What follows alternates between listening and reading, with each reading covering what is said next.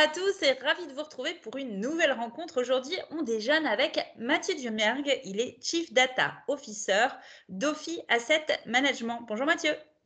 Bonjour Florence. Bonjour. Merci. Merci d'être avec nous aujourd'hui. Bah, merci de me recevoir. Alors, pour commencer, je te propose que tu nous rappelles un petit peu le, contexte de, de, ton entreprise, Ophi Asset Management. Alors, Ophi Asset Management, on est une société de gestion d'actifs euh, pour compte de tiers avec euh, une clientèle euh, de, institutionnelle hein, principalement. Donc, on est dans un modèle B2B en gros. Mhm. Euh, nos clients sont des assurances, des mutuelles, et puis bah, bah, on charge d'investir l'argent pour, pour leur compte. chez Ophi, il y a entre 250 et 300 collaborateurs, mhm. beaucoup, beaucoup de cadres, de commerciaux évidemment, puis des gérants de portefeuille qui sont un peu les, nos le cœur du réacteur hein, euh, de la fabrication de nos produits, euh, donc les portefeuilles qu'on gère euh, pour le compte de nos clients. D'accord, très bien. Alors toi, tu es Chief Data Officer, donc j'imagine que tu as, tu as une attente particulière et en tout cas, tu es challengé sur un, enjeu de la data un peu particulier par rapport à, l'entreprise? Ben, En fait, en 2015, oui, oui, je suis challengé, oui. en 2015, quand on a construit, enfin fin 2015, début 2016, quand on a construit, construit le plan stratégique 2020 d'ailleurs, qui est terminé, euh, ben, on s'est rendu compte que c'était important de se digitaliser. Alors, se digitaliser, pourquoi? Euh, Pour mieux servir nos clients avec des services euh, plus actualisés, hein, plus fréquemment actualisés, hein, avec, pour pouvoir suivre un peu une ligne éditoriale avec un time to market mieux, mieux, mieux pensé.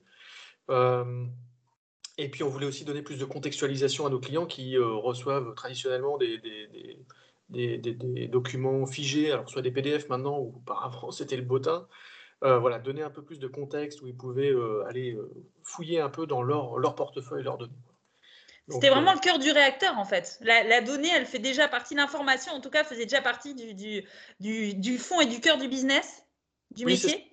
On a, des, on a, des, on a une, une appétence naturelle aux données quand on est analyste et qu'on doit investir dans des, dans des sociétés effectivement, on a besoin de beaucoup de données, mais depuis très longue date. Euh, euh, à une époque, on regardait dans le journal les cours de bourse, ça n'y est plus. Mais, euh, mais voilà, on avait besoin d'énormément de données, et ça de longue date. Donc, gros volume de données, une, une, culture un peu établie à ce niveau-là. Par contre, ça c'est vrai sur les données d'investissement, les données financières. sur le reste des données annexes, support, ce n'était pas vraiment le cas.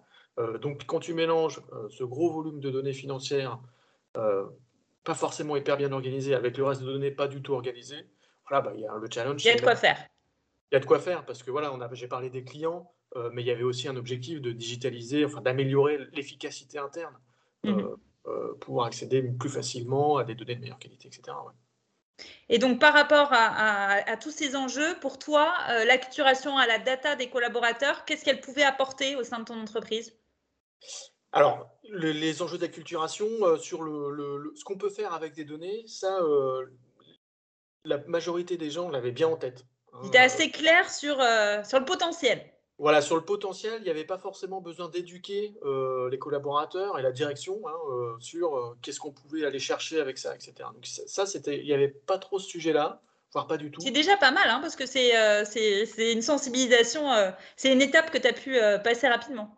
Ouais, ouais, ouais. Alors, euh, coup de chance pour moi, hein, mais euh, très humblement, ça tient aussi au, secteur d'activité et au fait qu'on n'est que 300 avec beaucoup de cadres euh, voilà, qui, ont quand même cette pensée-là, data, qui comprennent vite, vite l'utilité en fait. Hein.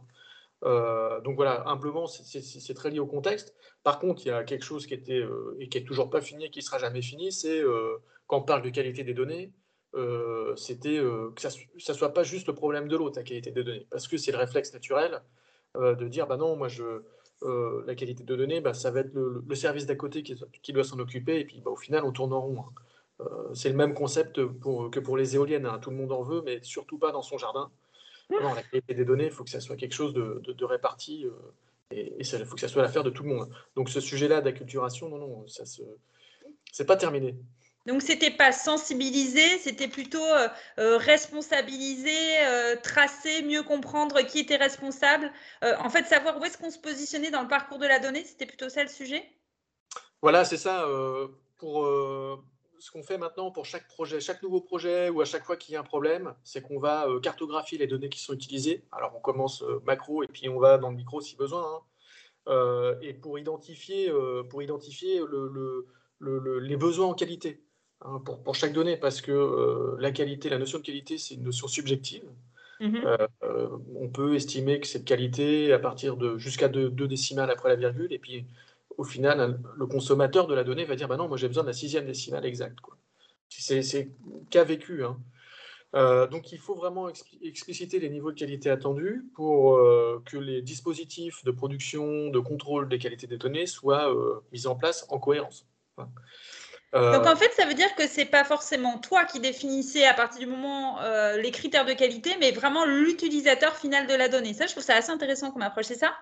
C'est ça, oui. Alors, euh, systématiquement, et encore une fois, c'est possible euh, à l'échelle d'une boîte de 300 personnes. Euh, ça, doit être possible dans des plus grosses boîtes, évidemment dans des plus petites, avec d'autres systèmes, hein, d'autres organisations. Mais systématiquement, moi, je fais se rencontrer le. Physiquement Physiquement, voilà.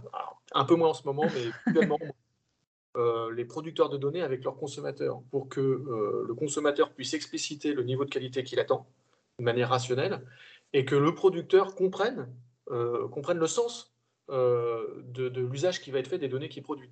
Et que du coup, ils, produisent et qu'ils mettent le niveau de qualité en, connaissance de cause. Que ce ne soit pas une exigence euh, juste théorique, mais vraiment pour comprendre la finalité de l'usage. Voilà, et puis sortir des, super, superlatifs, euh, il faut que ça soit tout le temps bon, ou il faut que ça soit euh, quasiment tout le temps bon, etc. C'est pas, euh, pas, pas mesurable, voilà. Donc, ce qu'on fait aussi, c'est qu'on met des mesures hein, sur la qualité des données, bah, combien il y a eu d'erreurs, etc., pour pouvoir progresser, parce qu'on on ne peut pas faire progresser ce qu'on ne mesure pas, par définition. C'est intéressant aussi parce que du fait, ça te met toi en position en fait de médiateur donc il y a aussi il y a une, il y a une dimension humaine, euh, il y a évidemment une, dimension de support, mais aussi il y a une dimension de, de médiation finalement entre les, euh, les, donc finalement d'acculturation. Enfin il y a vraiment il y a les deux étapes. Voilà, c'est ça, il y a une euh, de médiation, c'est ça, quand on est sur des phases de construction de projet, etc. Et puis quand on va sur des sujets déjà existants à problème, là c'est un peu casque bleu. mais, Pompier Ouais, mais, ouais, pompier, casque bleu, mais médiateur quand même, c'est important. Il faut chercher le consensus et que, euh, que, que, chacun ait pris connaissance de, de, ce qu'il demande ou de ce qu'il doit faire euh, pour éviter le, les flous qui, qui, amènent à des problèmes finalement. Mm, mm. Et ça, ça, ne passe pas forcément par une formation technique. En plus, c'est vraiment une, une, euh, une compréhension d'un besoin. Enfin, je parle par rapport au côté acculturation. Euh, de tes équipes, les gens que tu mets autour de la table ne sont pas des experts de la donnée, euh, forcément, mais ça leur permet de, c'est plutôt le côté quali, comprendre l'usage, la finalité, le use case qui est derrière. Pas du tout, ouais, c'est ça, tu, as tout à fait raison. Euh, le, la, partie technique, c'est sûr, il y a des challenges, hein, mais. c'est pas le sujet tant que ça, en fait. Voilà, c'est pas le sujet tant que ça. on a les compétences hein, pour adresser ces sujets-là et on trouve toujours des solutions techniques. Après, euh, l'humain, euh, la relation, euh, c'est là où il faut travailler parce que c'est là où aujourd'hui, il n'y a pas une maîtrise complète en fait dans, nos process. Est-ce que tu as un exemple d'action un peu iconique qui représente bien un peu le parti pris que vous avez au sein de ton entreprise? Oui, oui, oui. Alors, dans le, dans le parti pris, quand, quand, on a construit notre feuille de route, suite au plan stratégique, là où on devait se digitaliser, là, évidemment, on a identifié des, use cases, euh, des business cases intéressants avec des quick wins, etc. Euh, donc évidemment, il faut garder les pieds sur terre, être arrivé par ça, euh, être très à l'écoute hein, de tous ces sujets-là. Néanmoins, à côté de ça, je pense qu'il faut quand même se fixer une ligne directrice qui nous permet d'avancer, qui ne soit pas juste une succession de, business cases ou de use cases ou de, ou de quick wins. Euh, il faut vraiment se fixer une ligne directrice. Où est-ce qu'on veut aller à horizon 5 euh, ans? Est-ce qu'on veut un data lake euh, rempli à quel, à, quel, à quel pourcentage des données qu'on a dans nos legacy, etc. Enfin, il faut se faire une feuille de route, agrémenter de business case pour servir le métier, rester, en, rester les pieds sur terre avec le métier, rester accroché. Tout à fait. Et je pense que et tu m'avais raconté aussi, tu m'avais parlé d'une sorte de laboratoire que tu as mis en place. Ça, je pense que c'est un retour d'expérience qui peut être très inspirant pour d'autres aussi. Est-ce que tu peux nous raconter? Ouais, alors sur le, sur le sujet de la qualité des données, j'y reviens. Hein, en fait, on, alors, on n'a pas fait exprès quand on a, a démarré la démarche data chez Ophi. mais il s'est avéré qu'à à, l'intérieur de mes équipes, j'avais une équipe opérationnelle qui s'occupe d'administrer les instruments financiers, les émetteurs, etc. Donc, il y avait les mains dans le cambouis de la data, pas juste la stratégie, mais la... les, mains dans le cambouis. Et, puis, quand, surtout quand j'ai repris le sujet, c'était pas, c'était pas rose pas mal de voilà, bah, les, problématiques qu'on a pu décrire tout à l'heure, euh, des gens qui se plaignaient, ouais, c'est tout le temps faux, c'est jamais bon. Donc on a mis des indicateurs, on a mis en place des contrôles de qualité des données, on a clarifié les processus, les niveaux de qualité attendus. Bref, ça s'est amélioré. Euh, il y a toujours, peut y avoir toujours une petite erreur, mais aujourd'hui on a régulièrement des félicitations de la direction là-dessus. Euh, et puis bah, ce qui est important, c'est que ça nous a permis d'apporter la preuve à nos petits copains d'à côté que ben, ce qu'on disait, c'était pas juste euh, de la théorie euh, sortie d'un bouquin, mais c'était du pratico-pratique parce que nous-mêmes, on se l'a appliqué. Voilà. Et euh, j'en reviens à la théorie des éoliennes. Nous, on s'est mis deux éoliennes dans le jardin. donc, bah voilà, maintenant. T'as eu l'électricité. T'étais content ou pas de tes éoliennes? Mais oui, mais oui. Non, non, non, mais surtout, tout le monde en bénéficie. C'est ça qui est important. Tout le monde en est content, pas que moi. C'est vrai, c'est vrai, tu as tout à fait raison.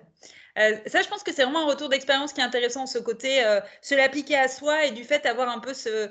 Euh, ça permet aussi de communiquer ensuite là-dessus sur, sur quelque chose qui fonctionne. Donc, c'est un bon moyen de créer une relation de confiance aussi avec, avec les équipes et de les embarquer. justement, en parlant de retour d'expérience un peu plus précis, est-ce que tu as une action qui s'est peut-être révélée soit plus riche ou sinon une difficulté que tu as pu rencontrer qui était, qui était inattendue? Ouais, alors sans que ça soit inattendu, on est toujours challengé euh, sur les budgets. Hein. Euh, c'est un sujet, ça. Et ce qui est normal, hein, euh, voilà, est-ce que c'est bien utile ce que tu fais Tel investissement, est-ce que c'est bien utile, etc. surtout qu'on est, on peut être parfois vu par, pas par ce qu'on fait, mais par ce qu'on n'a pas fait.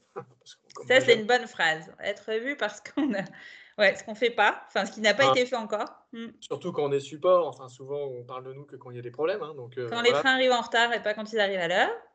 Donc, euh, donc voilà, il y a une nécessité de com et de marketing de ces sujets-là, mais à tout niveau, hein, au niveau direction, au niveau, euh, au niveau middle management et au niveau utilisateur, pour qu'ils aillent eux-mêmes dire ah, bah, ça c'était super utile ce qu'on a fait avec eux, etc. On en bénéficie. Voilà, enfin il y a une nécessité de com qui est, vraiment, euh, qui est vraiment hyper importante et qu'il faut surtout pas sous-estimer dans, ces sujets-là en fait. Et qui est un vrai outil d'acculturation finalement, comme tu le dis. Exactement, exactement. Mm. Est-ce que tu as un indicateur euh, de succès euh, par rapport à tout ce qui est acculturation pour toi?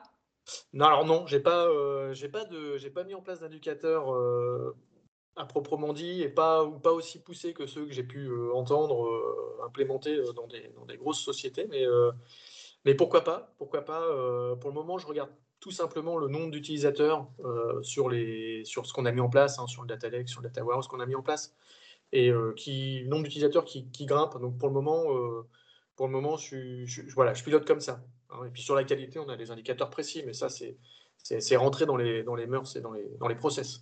Oui, très bien. Mais c'est la partie usage, on va dire. Toi, tu es vraiment euh, focus sur l'usage. on arrive à la fin de notre, de notre échange. Alors, on en profite. On a des pairs en face de nous qui travaillent aussi à, à l'acculturation des collaborateurs à la data. Est-ce que tu aurais une question à leur poser? C'est l'occasion, si tu en as une.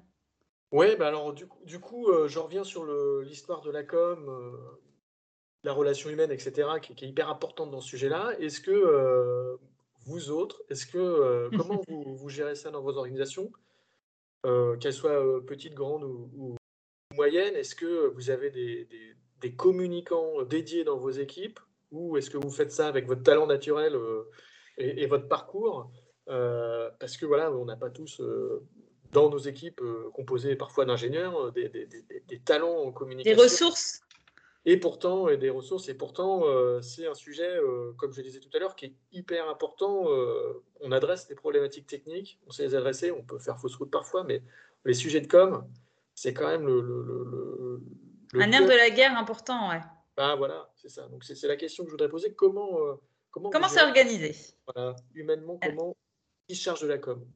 Ressources internes, ressources externes. Bah, écoute, c'est une bonne question. Écoute, on va voir les, on verra les réponses, on l'espère, dans les, dans les commentaires du LinkedIn ou bien des personnes qui prendront directement contact avec toi via ton profil. Merci. Avec plaisir. Si vous voulez changer, si les pères veulent échanger, moi je suis dispo. Eh bien, perfect. Ton, ton, message est passé. Merci beaucoup, Mathieu, pour ton retour d'expérience. C'était euh, très intéressant, très pragmatique. Et puis, je te propose qu'on reste connecté. Dans 15 jours, on découvrira un, nouveau, un nouveau témoignage. Et puis, et puis, restons connectés. À très bientôt. Merci, Florence. Au revoir, Mathieu. Merci pour votre écoute. À bientôt.